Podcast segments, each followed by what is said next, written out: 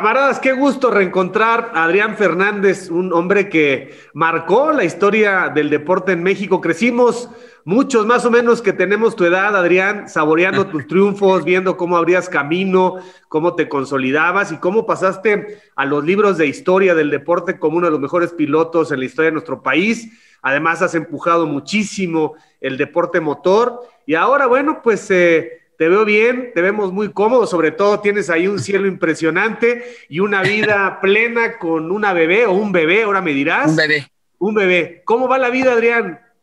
Pues la verdad, muy, muy, este, muy contento de poder estar en esta etapa de mi vida realizado. Eh, yo siempre dije, bueno, voy a trabajar muy fuerte eh, mis 32 años de carrera en, en, el automovilismo para poder vivir la, la segunda etapa de mi vida mejor eh, y sobre todo mejor en el sentido de disfrutar más a la familia. Mi prioridad hoy en día es mi familia. Tengo dos hermosos niños de 12 y 13 años, Nico y Valentina Fernández. Y tengo, me casé hace unos años con Priscila Perales, una mujer extraordinaria. Y tenemos a un bebé hermoso, Adrián Junior, y que lo estamos disfrutando muchísimo. Y sobre todo porque tengo el tiempo, ¿no? Eso es el valor más importante que le doy ahora a la vida, es el tiempo que tengo para poder disfrutar a mi familia. Totalmente de acuerdo, ¿no? Se nos va en chamba, en ocupaciones, en desarrollo eh, personal, pero estás en el mejor momento para ya mucho más maduro, eh, no perderte de cada gesto de tu hijo, de cada progreso. Quizá con los más chicos a lo mejor eh, es distinto, ¿no? Con los más grandes, quiero decir. Sí, es una etapa distinta. Mira, Valentina, mi hija, canta increíble, canta muy bonito, entonces estoy viviendo con ella una etapa bien bonita de, de su desarrollo como, como, con la música, es una gran estudiante, le encantan los deportes, Nico le encanta el soccer, ahora va a entrar en una academia de soccer aquí en el norte de Miami, cerca de Tampa, es eh, IMG, que es una academia muy buena para, para el soccer, entonces apoyándolos, me encanta apoyarlos, y el gordito, pues tres meses, este, digo, disfrutándolo muchísimo y, y, este, y esta etapa con Priscila muy, muy bonito. Pues qué padre que tienes a los tres hijos cerca, ¿no? Sí, sí, aquí estamos cerca, te digo, me divorcié, sin embargo, mi relación con, con mi exmujer, Catalina Maya, es extraordinaria, nos llevamos muy bien todos. Es más, muchos hasta nos, nos llaman para darles este terapia, porque nos ven, nos juntamos todos juntos con el esposo de Catalina, nosotros, los niños, sus niños, este, somos unas parejas muy, muy, muy modernas en ese, en ese sentido, pero pues padre porque les damos un gran ejemplo a los niños. Yo creo que sí, de civilidad, de amor, de respeto y de adaptarse a las circunstancias de vida. No tiene por qué haber tanto jaloneo ni rencor. Así es. es que es un ejemplo lo que están haciendo y qué bueno porque los hijos van a crecer felices, que al final es lo que queremos. Oye, Adrián, cuando volteas para atrás, cuando volteas eh, a esos años de fulgor, de primeros lugares, de abrir camino, de jugártela cada fin de semana, de construir un prestigio. ¿Qué ves? ¿Qué recuerdas? ¿No extrañas algo de eso que finalmente nunca se te va a quitar? Porque la adrenalina, aunque ya tenemos otra edad, la debes de tener ahí lista para activarse, ¿no? Ya veo tu coche. ¿Qué coche traes ahí? Este es un Mercedes S, S63. Ajá. Pero sí, mira, es este ¿qué te puedo decir? Eh, mi carrera, como tú sabes, empezó con un grandes sueños, no, no existían los apoyos económicos para poder soñar en irte a Europa, todo el mundo me decía que estaba loco. Sin embargo, yo este, eh, continué con mis sueños, eh, me convertí, fui mecánico cuando, cuando no lo quería hacer en Europa, buscar oportunidades, abrir puertas pero después de todos estos años que pasan, te das cuenta de lo que realmente lograste y digo, wow, el hambre que tenía, esa, o sea, para un chavo de cuando, cuando empecé todo esto, tener esa hambre, esa, eh, esas ganas de, conseguir, a pesar de, todas las barreras que existían, porque te digo, no era una, eran todas, o sea, no existían, el automovilismo mexicano no existían las posibilidades de correr a nivel inter, internacional, no había cero apoyo. Eh, pero tenía un, hambre muy, muy, muy padre y eso es lo que me fue formando, todas esas ganas de eh, y esos obstáculos que se me fueron presentando y fuimos este eh, pues saliendo adelante de cada uno de ellos fue lo que me fueron formando para que después pudiera tener el éxito que tuvo en las carreras, no nada más como piloto, sino después como dueño de equipo también, y ahora como la faceta de padre, ¿no? El, el poderle dar estos ejemplos a mis hijos, eh, el poder eh, que, que, ellos entiendan el valorar las cosas, el valorar el tiempo, el valorar la disciplina, porque es una persona muy perfeccionista, muy de, este, de, poner mis, mis, planes, de, de, hacer eh, las cosas. Una vez que tienes un plan, bueno, ¿qué vas a hacer para lograr las metas? Todas esas cosas, ¿no? Que son súper importantes. Entonces, este, eso, eso me ha dado más que nada mi carrera, ¿no? Me ha, me ha dado una, una gran eh, oportunidad de, de, de darme esa vida para poderla pasar a mis hijos. De eso se tratan estas charlas, Adrián, porque la gente debe sentir de pronto que e incluso pensar que no, pues el chavo tiene habilidades, ponlo en el auto. No, tú tuviste que estar gestionando no solamente la parte física, la parte de la habilidad del piloto, grandes manos, sino todo lo que movía al negocio y al entorno para que hubiera justamente los soportes. Entonces, eso es multitask, ¿no? Sí, multitasking, tío.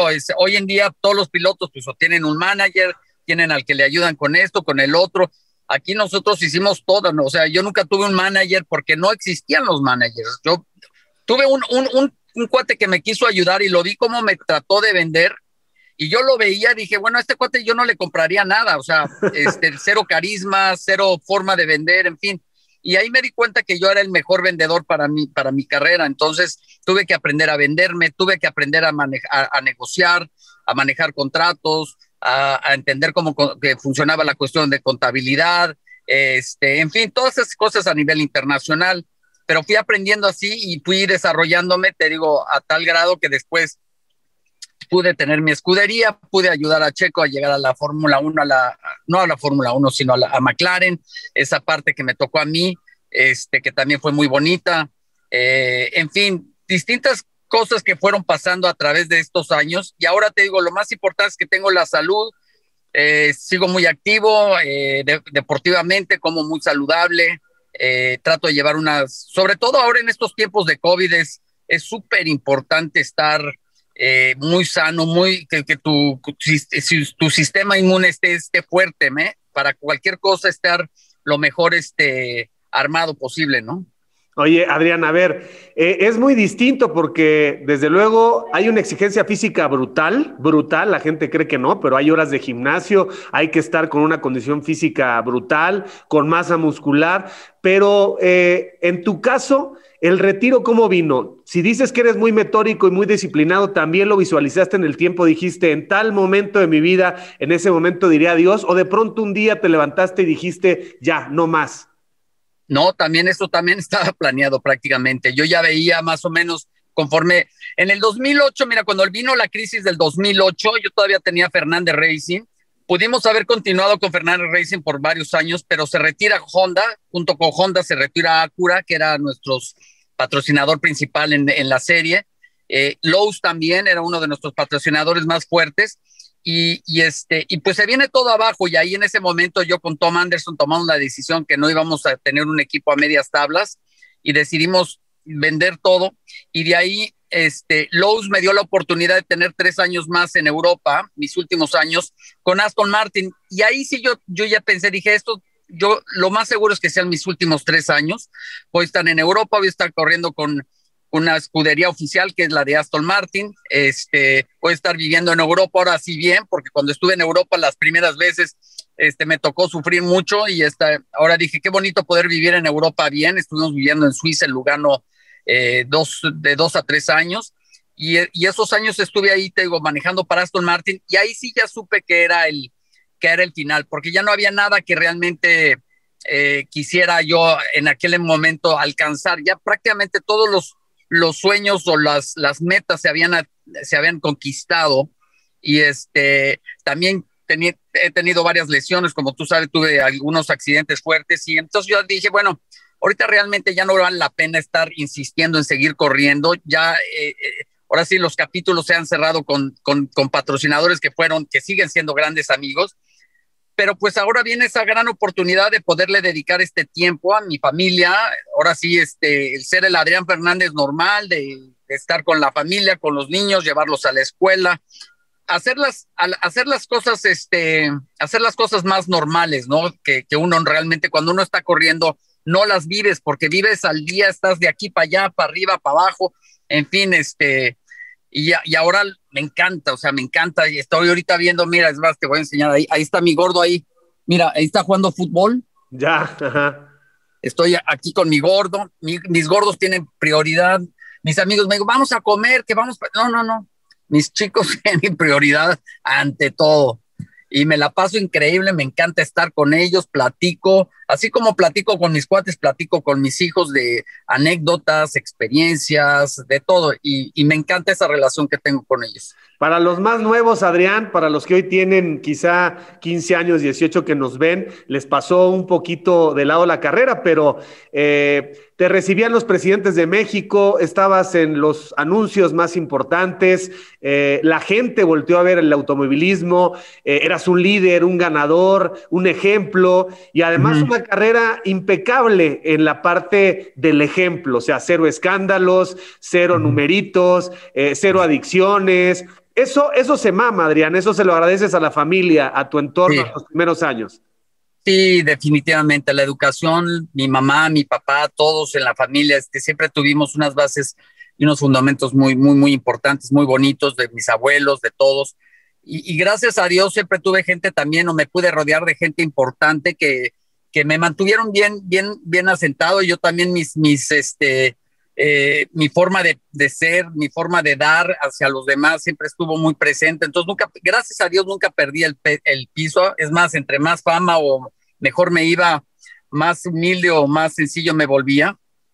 Y eso me da ahora, hoy en día que ya no corro, muchos me dicen, oye, pero si no te reconocen, ya no te gusta la fama. Y digo, la verdad es que a mí me encanta que yo esté caminando y que no me reconozcan y que pueda yo vivir una vida normal porque ya lo que hice, ya lo, ya lo hice, no tengo por qué estar ya ni presumiendo, ni diciendo, ni, ni que la gente me diga o no me diga. Si te dicen, qué bonito, es bonito ser reconocido otra vez.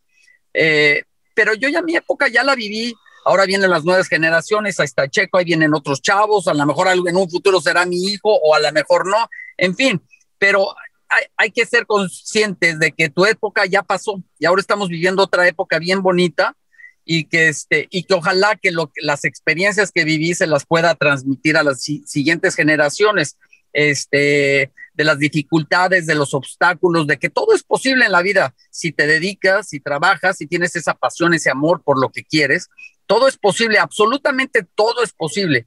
Eh, entonces, esa parte es muy bonita poderla transmitir a los, a los demás. ¿Conferencias no das? Pues mira, he dado conferencias. El tema de las conferencias es que está, hay que estar viajando y volvemos a la misma. Hoy en día lo menos que quiero hacer es viajar. es, sí, es eh, subirme un avión, 32 años trepado en el avión, más de 300 horas al año volando. O sea, o sea, lo menos que quiero ahorita hoy en día es volar. Y si vuelo es porque voy a ir a, de vacaciones con mis hijos o cosas así. Pero lo que sí te puedo decir es que todos los chavillos nuevos que, que están saliendo, surgiendo, todos me llaman este, a todos les doy mi tiempo, hablo con ellos. Eh, todos, muchos de ellos quieren que sea su representante. Le digo, mira, no voy a ser tu representante porque quiero que seas, seamos amigos toda la vida, pero yo te voy a apoyar en lo que necesites, contactos, y a todos les digo exactamente lo mismo, los mismos contactos, los, los que se acercan se los doy y los acerco con las personas que deben de, hablar. Si necesitan algo más de asesoría, se las doy y, y, y, ya, le digo, si algún día te va bien y eso, me invitas una cena y me das las gracias y hasta ahí, del granito que pude haber participado en tu carrera. Fuera de eso, la verdad, no me interesa yo ser manager de alguien o me involucrarme nuevamente en algo en las carreras que me aleje de mi familia. Este, gracias a Dios no lo necesito. Este, y, y te digo, gracias a Dios, ese esfuerzo por tantos años me da esa libertad de poder hacer lo que yo quiera a mí, a, a, a, pues ahora sí, con mis propias reglas y en este caso te digo, mi familia tiene una prioridad tremenda y es, es ellos se llevan el, el, la, gran, la, la, gran mayoría del tiempo. Hablas de, de, que tu hijo pudiera ser piloto, trae el gusanito, te lo dice, este, ya conoce tu historia, a pesar de que es chavito, ya, ya le descubriste de dónde vienes, qué lograste. No, mira, a Nico no le gusta, Nico de 12 años no le gustan nada las carreras. Aquí vive Juan Pablo Montoya también en Miami y este, lo llevamos a los Cards de, de chiquillo como de 8 o 9 años y no, no le gusta, eh, le encanta el soccer, pero yo decía, lo que te comentaba es a lo mejor Adrián Junior, tiene tres meses, este, uno nunca sabe, igual le gustan los coches, igual no le gusta. Nico, tengo un museo muy bonito que ojalá puedas venir, venir algún día aquí en Miami y este, y te digo, ahí voy con sus amigos se vuelven locos y Nico es como que, ok, ¿a dónde vamos ahora? ¿no? o sea, no le mueve nada de los coches, pero está bien, hay que apoyarlos en lo que les gusta. Pero si el chiquitín quiere, tú vas a apoyar. Si quiere y tiene el hambre, absolutamente lo vamos a apoyar. Adrián, fíjate nada más interesante, ¿no? Porque mucha gente en este momento escucharía, no, no, no, para nada. O sea, claro que tiene muchos satisfactores el tema de ser un piloto, pero también tiene riesgos y más, más cuando se trata de un hijo, ¿no? Pensé que me, que me podrías decir, no, no, no, que ni se entere. Pero, pero el, piloto tiene miedo, Adrián, la muerte viaja a tu lado, todo el tiempo piensas, nunca piensas, porque estás expuesto desde chavito a la alta velocidad y, a, haber sufrido un accidente mortal que afortunadamente no ocurrió, aunque sí tuviste tus buenos catorrazos. Así es. Sí, me perdí 14 compañeros de que empecé mi carrera, que terminé, perdí en, en, eventos o prácticas o carreras que participé, perdí a 14 compañeros en toda mi carrera. Entonces no es fácil perder a, compañeros, amigos que participaron contigo. Yo tuve varios accidentes este, importantes, pero la pasión que uno tenía y, el subirte a un coche de carreras y manejarlo y sentir la velocidad y saber que lo puedes controlar, esa sensación es increíble. Y si mi hijo tuviera esa, esa misma pasión que yo tuve y ese amor a, las, a los autos que yo tuve, pues es, yo sé, o sea, vale la pena tomar el riesgo, ¿me entiendes? porque la recompensa es muy grande y, obviamente hay que, hay que minimizar los, este, eh, los posibles accidentes, las posibles este, cosas que puedan pasar que uno no controla, eh, tanto en la preparación de uno dentro del auto, como te puedes proteger para que no te golpees, para que no te lastimes. Eh, pero al final, este, la sensación de manejar un auto de carreras, ganar carreras, es, es, es, lo más bonito que existe, ¿no? Y a mí me tocó de los dos lados, como piloto y como dueño y piloto de, de una escudería. Y es este, es el sentimiento más, más hermoso que existe, ¿no? Sobre todo por el esfuerzo, por el trabajo. Esas recompensas de los triunfos es, es, es el, pues el mejor regalo que te pueden dar a, a tus esfuerzos. Hagamos un viaje fugaz esos primeros años, Adrián. ¿Cuándo? ¿A qué edad? Eh, y seguramente también tienes el influjo y tienes, tienes desde luego la afición de tu padre. ¿Fue así? Mis tíos, Santiago y Pepe Fernández fueron los que corrían a nivel nacional en México, la Fórmula Nacional, los ponis. Mi papá le gustaban los coches, pero él nunca manejó. Pero me dejó ir a las carreras con mis tíos desde chiquitos. Ellos me subieron una vez en un Fórmula Nacional en las piernas, ahí en la Marquesa. Nosotros íbamos todos los domingos a la Marquesa a andar en, en motocross. Y un día mi tío Santi llevó un Fórmula V, lo bajó del remolque, me, me, subió en sus piernas y era un formulita. Y ahí en la carretera de la Marquesa y este, esa sensación del viento y ver las llantas y eso cautivó mi atención tremendamente. Entonces, así fue como, como nació la pasión. Sin embargo, la pasión ya de manejar nació tarde yo llegué muy tarde a, manejar, yo empecé como a los 18, 10, cargándose hacia los 19 años, o sea que muy, muy tarde. ¿Qué tanto nace un piloto y qué tanto se hace en tu caso? Mira, tienes que tener el talento, la habilidad, ¿no? Y obviamente no tenerle miedo a esto, eh, pero sí tienes que tener una, una, cierta habilidad, una cierta eh, eh, capacidad para manejar estos autos que obviamente se va, se va adquiriendo, eh, vas aprendiendo conforme vas entrenando, conforme vas creciendo, pero al final uno puede hacer muchísimo por, por ser un gran piloto y eso es, se va, es en base a disciplina, enseñanza, este, un, buen, un buen equipo que te enseñe a subir de nivel, en fin. Este, yo siempre sentí que era un buen piloto, no sentí que era un piloto extraordinario fuera de serie, o sea, pero sí un buen piloto de los de nivel alto, pero gracias a la disciplina y a, mi dedicación eh, de hacer las cosas bien, eh, pudimos hacer cosas extraordinarias y, este, es por es esa parte de la enseñanza que si, si te dedicas puedes llevar tu carrera, y esto me refiero a cualquier deporte, lo puedes llevar a niveles extraordinarios si tienes esa dedicación y esa pasión. Oye, ¿y tu mamá? Tu mamá no decía, no, no, no, no, no, o sea, supongo que el espíritu del papá y de los tíos es guerrero, pero, pero la mamá es diferente. Tu mamá... Mi mamá y mi papá tenían mucho miedo, obviamente. Este, mi papá una vez me vio en Aguascaliente y me salí de la, de la pista y iba por el lado de, de arriba. Allá en, aquel entonces las pistas eran peligrosísimas, te ibas y te ibas a una barranca y este, yo me bajé del auto y normal y mi papá te vas a matar y que no sé qué. Y, ya sabes, ¿no? obviamente es que uno como padre, pues te preocupas por tus hijos. Sin embargo, ya después de muchos años, mi mamá cuando no, si no estaba corriendo o era fuera de temporada, noviembre, diciembre, mi mamá ya estaba, mi papá también, ¿cuándo empiezan las carreras? ¿No? Ya, ya te querían ver nuevamente en acción. Oye, Adrián, tus hermanos, ¿cuántos hermanos y hermanas? Hermanas nada más tengo dos, Maritere y Juncal, una mayor y una menor. Ok, entonces tú eres hijo único varón. Sí, único, ajá, así es. ¿Y tus papás, Adrián, dónde andan? Bueno, mi, mi, mi, mi, padre eh, está bien, está en México, tiene 87 años. Mi mamá desafortunadamente falleció el año pasado, el 4 de julio, 76, eh, desgraciadamente ya estaba un poco malita de, de salud. Entonces, que esté en paz, descanse, una, una gran mamá con, y este, siempre estuvo ahí, o sea, una gran fan de Adrián Fernández, o sea, me promovía más que nadie. Las entrevistas que hacía siempre en México, en su casa, este, mi mamá siempre hablaba, es que esto y es que el otro. Le digo, mamá, échate la entrevista y yo ahorita vengo. Le encantaba hablar, opinar y esa, la más, la más orgullosa de su hijo. Este, muy bonito, la verdad. ¿Y tu papá cómo está?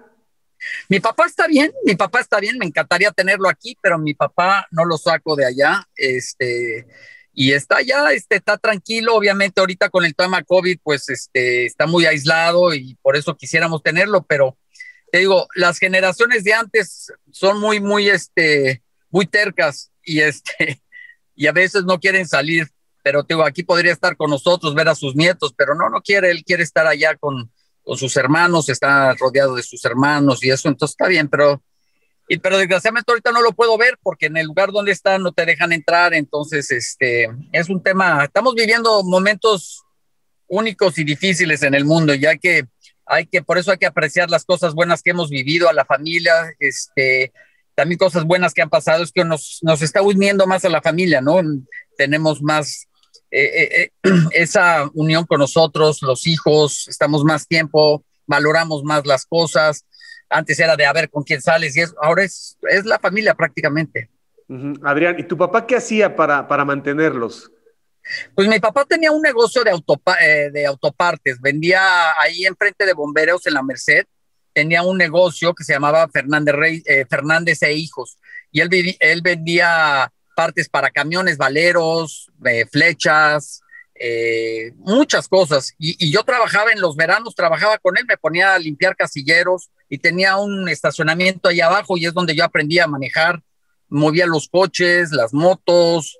Eh, y siempre lo acompañaba. Mi papá muy disciplinado, muy disciplinado, era duro conmigo, no me daba las cosas fáciles, siempre me decía que si quería algo lo tenía que, que trabajar, entonces, eh, yo creo que eso me ayudó mucho, ese carácter de mi papá me ayudó mucho a luchar por lo que yo quería, o sea, como decirle, le voy a demostrar de lo que soy capaz. ¿A qué escuelas fuiste? ¿Qué primaria fuiste y qué tan buen estudiante eras? Fíjate, yo sufro, eh, yo tengo muy poca retención. Eh, yo, yo fui un, un, estudiante promedio, era, era muy dedicado, era matado, pero sobre todo era matado porque me costaba mucho trabajo memorizar las cosas. Ese sí es un problema que hasta la fecha. Eh, pero era muy matado, era muy disciplinado y, y, tenía sistemas que los sigo utilizando hoy en día en mi, trabajo, en mi día, vida diaria, para que no se me olviden las cosas. Y, y a, mí prácticamente no se me olvida nada porque lo apunto o tengo sistemas, no se me va. A mí me dice, oye, un autógrafo para tal cual, no se me va a olvidar. Y el que tiene una buena memoria se la va a olvidar porque no le da la prioridad como yo se la daría. Entonces, hay formas, este, he tenido formas de poder hacer eso. Entonces estudié, pues, estudié en el CRICRI en satélite, yo vivía en satélite un rato, de ahí me fui al, al, al ABC, eh, también en, en, en, satélite, de ahí nos fuimos al Albatros, estuve en el Eton, ahí este, por, eh, por Lomas, después estuve en el Centro Mexicano, el Centro Educativo de México, después estuve en el, en el Eton, de ahí hice secundaria abierta, estuve en la IBE, en, la, en el TEC de Monterrey y hice la Ibero. Hice dos años y medio de ingeniería mecánica. No terminé porque estaba ya corriendo. Y ahí es cuando mi papá me dice, que, ¿a qué te? dice, estás descuidando la escuela. Ya me estaba empezando yendo a ir, bien en las carreras. Yo empecé muy rápido. Mi primera carrera que competí, califiqué primero. Para la segunda o tercera ya estaba ganando. Entonces estaba descuidando la escuela. Entonces mi papá me dio la oportunidad. Dice, o te dedicas a una u otra pero hazlo bien. Y ahí es donde dije, dejo la escuela y me dediqué, gracias a Dios, a las carreras. No sabía que, habías estado en el Cricri, ahí sigue junto al Apolo Satélite. Yo sé, yo sé, ahí vive Gustavo del Campo, ahí en Satélite, y sigue el Cricri, ahí yo estudié los primeros, yo digo, vivimos ahí en circuito, circuito, ya no me acuerdo, circuito de Oña, ya no me acuerdo el circuito, pero ahí vivíamos unos años y ahí íbamos a la escuela de chiquillo. Pero muy cerca del Cricri entonces. Sí, muy cerca, o sea. Donde, donde se ponía un, un, mudito a vender muñequitos de, Plaza Sésamo en el camellón. Sí, sí, sí, sí, sí, sí, Yo, yo viví ahí, vivimos en satélite unos, unos seis años, yo creo.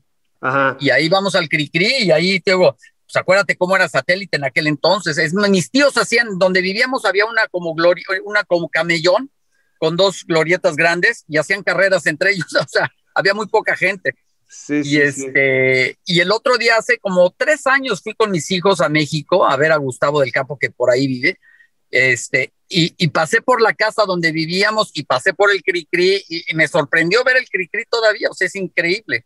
Sí, tiene muy buena fama y el Kipling también todavía. Hay sí, también. Ahora hay dos planteles. Hay un plantel en satélite y luego otra en otro lugar que se llama Esmeralda. Así es, así es. Y te digo, y al Albatros, pues te digo, ahí en el Albatros también, o sea, en la herradura estuvimos un rato y este, te digo, pero estudiante, bueno, no era un gran estudiante, este, pero por lo mismo, yo me faltaba un tornillo, mi papá me metió a muchas clases de, pues estas de retención, ¿no? De ayuda a retención y te ponían ejercicios y eso porque sufría mucho en la, en, la, en la escuela, muy malo para leer a la fecha. Este, yo no puedo seguir eh, leer eh, bien, y no es dislexia, es, no sé qué, cuál era el problema, pero te digo, yo no puedo leer como mis, mis hijos y les digo, y les digo a, a, mis propios hijos, digo, para que vean, ustedes tienen ciertas cosas que yo no tenía, tienen una gran memoria, lean muy bien, muchas otras cosas. Digo, sin embargo, eso no fue impedimento para mí para lograr muchas cosas exitosas. ¿Y qué es lo que haces? Cuando tú tienes ciertas debilidades, pues ves las formas de fortalecerlas de alguna forma. Y eso es lo que yo hacía, ¿no? Esas, esas deficiencias pues me hacían trabajar muy fuerte para no tener problemas y no, y no, este, no tener problemas para pasar los exámenes o lo que fuera. Oye, ¿qué otros deportes hacías, Adrián? ¿Qué te gustaba?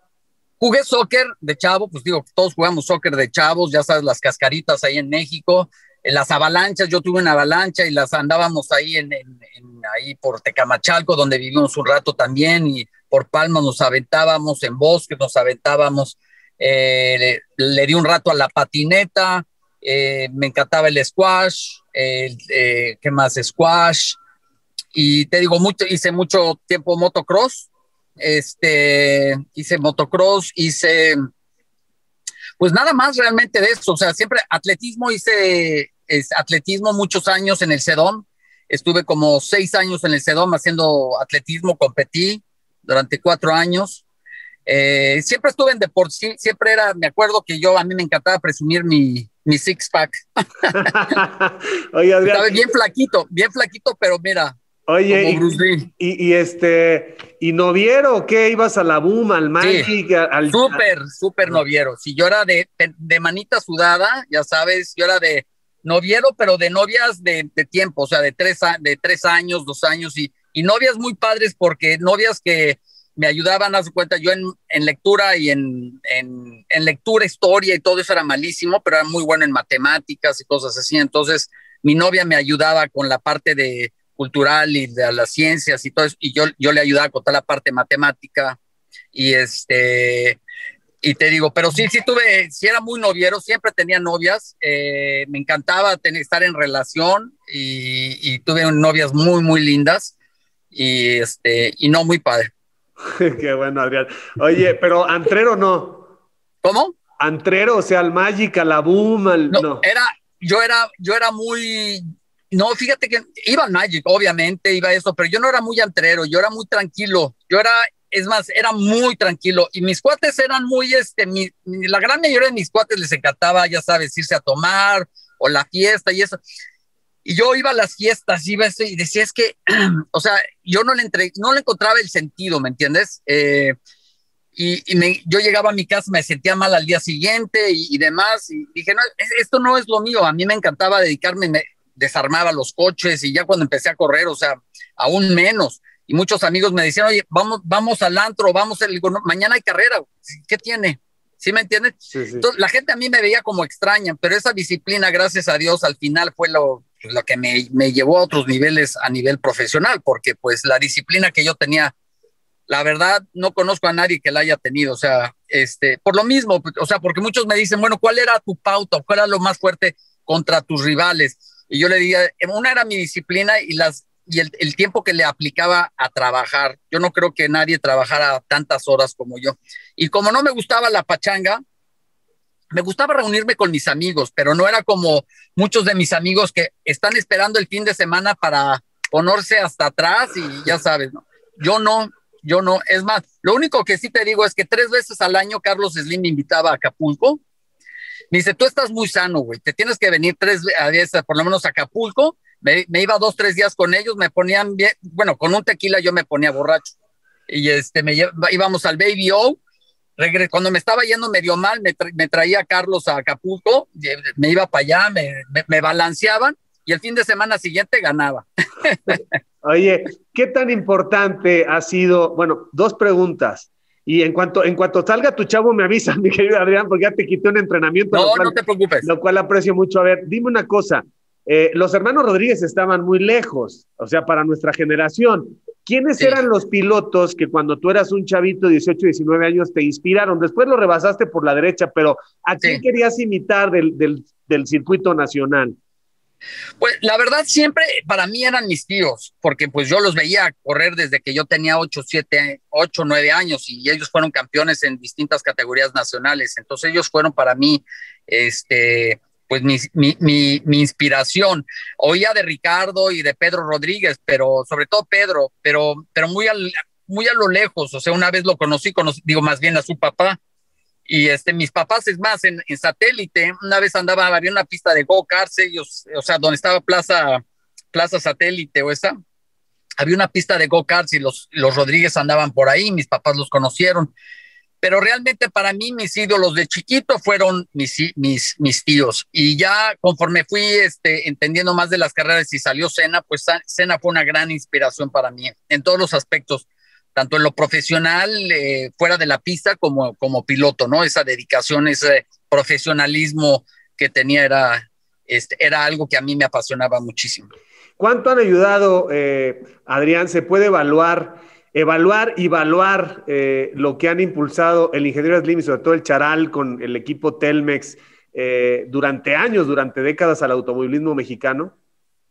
Pues mira, son una parte, yo siempre digo, todos, todos, hay muchas partes muy importantes del automovilismo que si una no se hace, no se logra todo. No, si fuera nada más Carlos, pero no fuera, por ejemplo, la parte de Michelle Jordan con la Copa Malboro o o este o antes de, ellos, ¿no? Todo, por ejemplo, todo lo que hicieron los Rodríguez o lo que hicieron eso la parte de Rebaque y después la parte de México. O sea, si todas esas partes no se dieran, no tendríamos tal vez el automovilismo que tenemos hoy en día. Entonces, todos tenemos una responsabilidad y un lugar en la historia y obviamente eh, los Slim, Carlos Slim, sobre todo Carlos Slim Jr., eh, tiene un peso muy importante en el desarrollo. Ya en la última, después de, ahora sí que después de mí, viene este apoyo con la escudería Telmex, que nació durante mis años. Eh, y eso fue platicado, te digo, un día en, Acapulco, en la alberca, estaba Jimmy, estaba Guillermo, estaba Carlos, estaba yo, y estábamos platicando qué va a pasar después de Adrián Fernández, quién viene, ¿no? Y estos chavos que no tienen apoyo, y ahí nació la idea de, de la escudería Telmex, y, y pues el éxito de la escudería Telmex ha sido impresionante, pero el amor que le tiene Carlos a las carreras, esa pasión que tiene, pues es, es, indudable, es, es, increíble. Yo la, me la pasaba horas y horas con el charal hablando en la noche, él preguntándome y preguntándome de las dos hasta las cinco de la, de la mañana. Ahora le digo, el experto ahora eres tú, compadre, porque ya sabes más que yo en las carreras y este y ha hecho algo muy bonito y tenemos ahora el gran premio también es parte de éxito de él y obviamente Alejandro Soberón y todo su equipo eh, pero si no fuera sido por Carlos, este, pues no habría un checo, no habría no habría Fórmula 1 en México, no habría todo lo que, lo que está pasando. Entonces le debemos mucho a, esa, por esa pasión a Carlos y, y, qué bonito, la verdad, poder yo ahora a mi edad, 57 eh, ya para 58, poder estar relajado y viendo un gran premio de México, que normalmente estamos ahí apoyándolos en México, o ver a Checo y ver a Daniel Suárez y ver ahora a Pato Warren indicar y otros pilotos mexicanos que sabes que de alguna forma pues tú pusiste una piedrita para que ellos pudieran estar ahí y este y eso es muy muy muy bonito ver ese automovilismo en México tan fuerte. Somos como Brasil, como fue en su época, acuérdate, tenemos a Emerson y a Senna y a Piquet y a este y al otro. Y ahora México es un ejemplo mundial en cuanto a organización, en cuanto a preparación de pilotos eh, impresionantes, son un ejemplo mundial. Creo que eres un gran eh, catalizador en este momento de toda la información para decirnos eh, cuáles son los alcances de Checo Pérez. La gente se pregunta mucho dónde está el talento de esas manos en proporción al impulso, a los apoyos que ha tenido. Luego la gente dice, bueno, es que buen piloto, mala escudería, le falta ahora equipo, parece que finalmente lo va a conseguir. O sea, ha sido una carrera muy, muy, muy difícil de definir. La gente se pregunta qué tan buen piloto es en realidad Checo. No, Checo es un pilotazo, obviamente. Todo, todo, todo piloto, hasta Lance que supuestamente supo, bueno, que su papá le compró el asiento, como lo quieras poner, pero pues, este, ve lo que ha hecho también Lance. Obviamente no ha tenido la constancia, pero cuando estuvo liderando en el agua, cuando ha tenido sus buenas carreras, pues no cualquiera va a estar haciendo eso si no tienes buenas manos. O sea, de que Checo tiene talento, es, lo tiene y siempre lo tuvo. Y, si no lo hubiera tenido, pues no, no, le hubiera invertido tanto tiempo a Checo este, en, su, en sus momentos. Este, yo siempre he creído en la habilidad de Checo y tiene un gran talento. Siempre hay circunstancias, también me pasó en mi carrera, cuando entré a indicar, entré a, no a los mejores equipos, sino hasta, hasta que entré a, a Patrick Racing, que fueron cuatro o cinco años después de que entré a indicar, llegué a una escudería de nivel que podía demostrar mi capacidad y ahí empecé a ganar carreras y pelear por el campeonato. A Checo, pues, este, ha estado en equipos medios eh, haciendo cosas extraordinarias. En, ahora el año pasado con un equipo como Force, este, como Racing Point, que estuvo muy, muy fuerte, con un auto muy competitivo, pudo ganar su primera carrera histórica. Entonces, eso, su, su, desarrollo, pues le ganó ese lugar a, este, para, para Red Bull. Y me da mucho gusto porque es algo que tenía que pasar. Algo no estaba dando los resultados y, y pues pone esa chispa en, Fórmula 1 para ver qué va a pasar, ¿no? Todos tenemos esa, eh, yo creo mucho en Checo. ¿A qué nivel Checo va a poder llegar? Pues este, va a depender mucho de Checo. Ahora sí se está midiendo con, para mí, Max Verstappen es el mejor piloto del mundo, en mi punto de vista.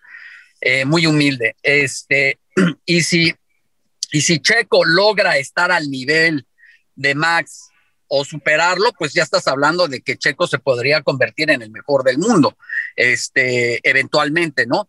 Ahora, esa es la, esas, esas son las oportunidades que Checo está obteniendo que todos los pilotos quisiéramos tener en su momento, ¿no? A mí que me hubiera gustado que me hubieran puesto con Penske al lado de, de Gil de Ferrano de, o de Emerson, o de, pero muchas veces esas oportunidades no llegan y gracias a Dios ahora le llegó a Checo. Eh, pero es un, es, este, es, es, un, es, un, es una situación que le puede también eh, ser del otro lado, porque si Max Verstappen eh, lo hace pedazos, que no lo creo, como lo ha hecho con sus demás coequiperos, que los ha hecho a todos, pues entonces no, ahí va a ser otro, va a ser, va a ser otro tema, ¿no? Entonces, tiene una gran tarea aquí, Checo, obviamente va a tener que remar fuerte y rápido porque Max conoce mucho al equipo. Eh, es un equipo que ha estado ahí cuatro o cinco años y Checo ahora es el nuevo. Normalmente él era el veterano en el mismo equipo. Ahora él llega a un, a un ambiente totalmente distinto para él. Pero es una gran oportunidad para Checo, para México. Pues imagínate, ojalá exista el, venga el gran premio, o sea, ojalá tengamos el gran premio. No sé qué vaya a pasar con lo del COVID. Eh, pero es una gran oportunidad y, la verdad va, a ser una temporada muy interesante y yo le deseo mucho éxito a Checo, se lo merece, se merece el lugar que, que tiene hoy en día y este y ojalá ojalá nos pueda sorprender nuevamente. Muy interesante para terminar, Adrián. Cuéntame, cuéntame por qué crees que es mejor Verstappen que Hamilton.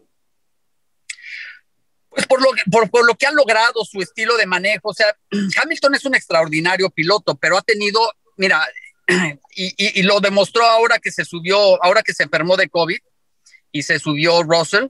Este, Hamilton realmente no ha tenido un coequipero desde, desde Rosberg. a la altura de darle una pelea importante, ¿me entiendes? Y ahora que se sube Russell, pues le ganó a Botas de la misma forma que le hace. Entonces, yo quisiera ver un, a, un, Hamilton y a un Russell al lado a lado, ¿me entiendes?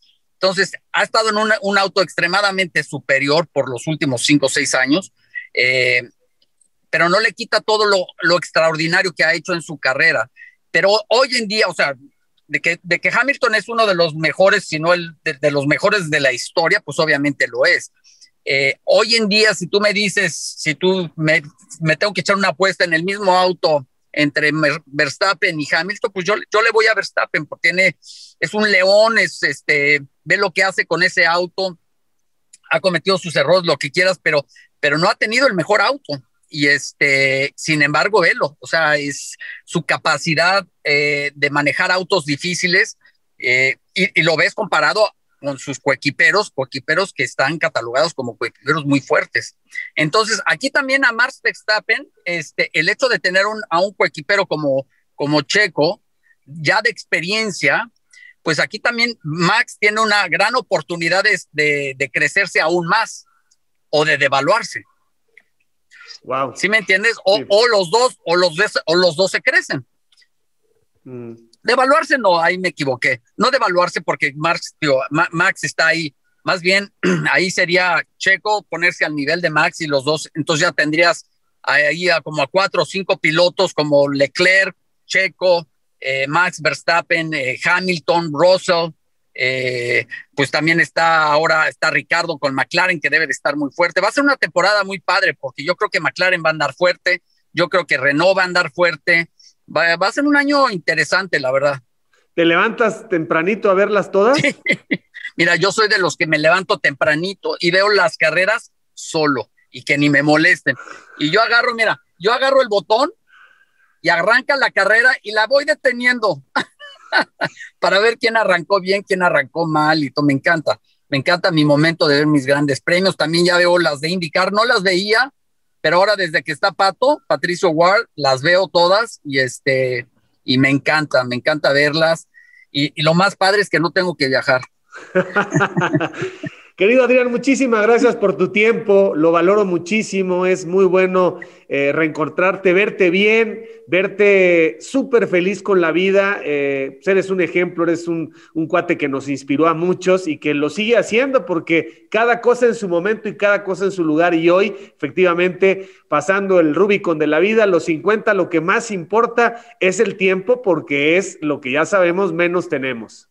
Así es, así es. Pues al contrario, muchas gracias a ti y la verdad, padre, este, retomar los viejos, eh, los viejos momentos que tuvimos y que convivimos tanto tiempo juntos. Claro, este mi Adrián, ibas ahí ¿Eh? todos a los estudios de Al Despertar con el Guillermo Ortega, que hiciste una gran amistad, ¿no? Y la verdad es que, mira, yo siempre dije, todos ustedes fueron parte de mi familia y cada vez que los veo, son parte de mi familia yo me acuerdo cada vez conferencia de prensa que hacía, o sea, directamente iba con cada uno de ustedes, los saludaba, sabía de sus familias, sabía de sus hijos, este, pues era constantemente lo hacíamos. Entonces, este, fue una etapa muy bonita que vivimos todos y, qué padre poder retomar todas estas cosas otra vez. Y mira, Toño de Valdés ahí sigue, ese sí es. Yo sé. No, es eterno, Toño. sí, padrino, no, no, no. Y mira, la amistad sigue con todos ellos y eso es lo bonito, ¿no? Gracias, mi querido Adrián. Muchas gracias. gracias y suerte, en el camino andamos. Así que, camaradas, por favor, no dejen de seguirme a través de todas mis redes, de suscribirse a mi canal, dale a la campanita, dale like. No te olvides de dejarme tus comentarios, yo mismo estaré respondiendo. Cambio y fuera, camaradas.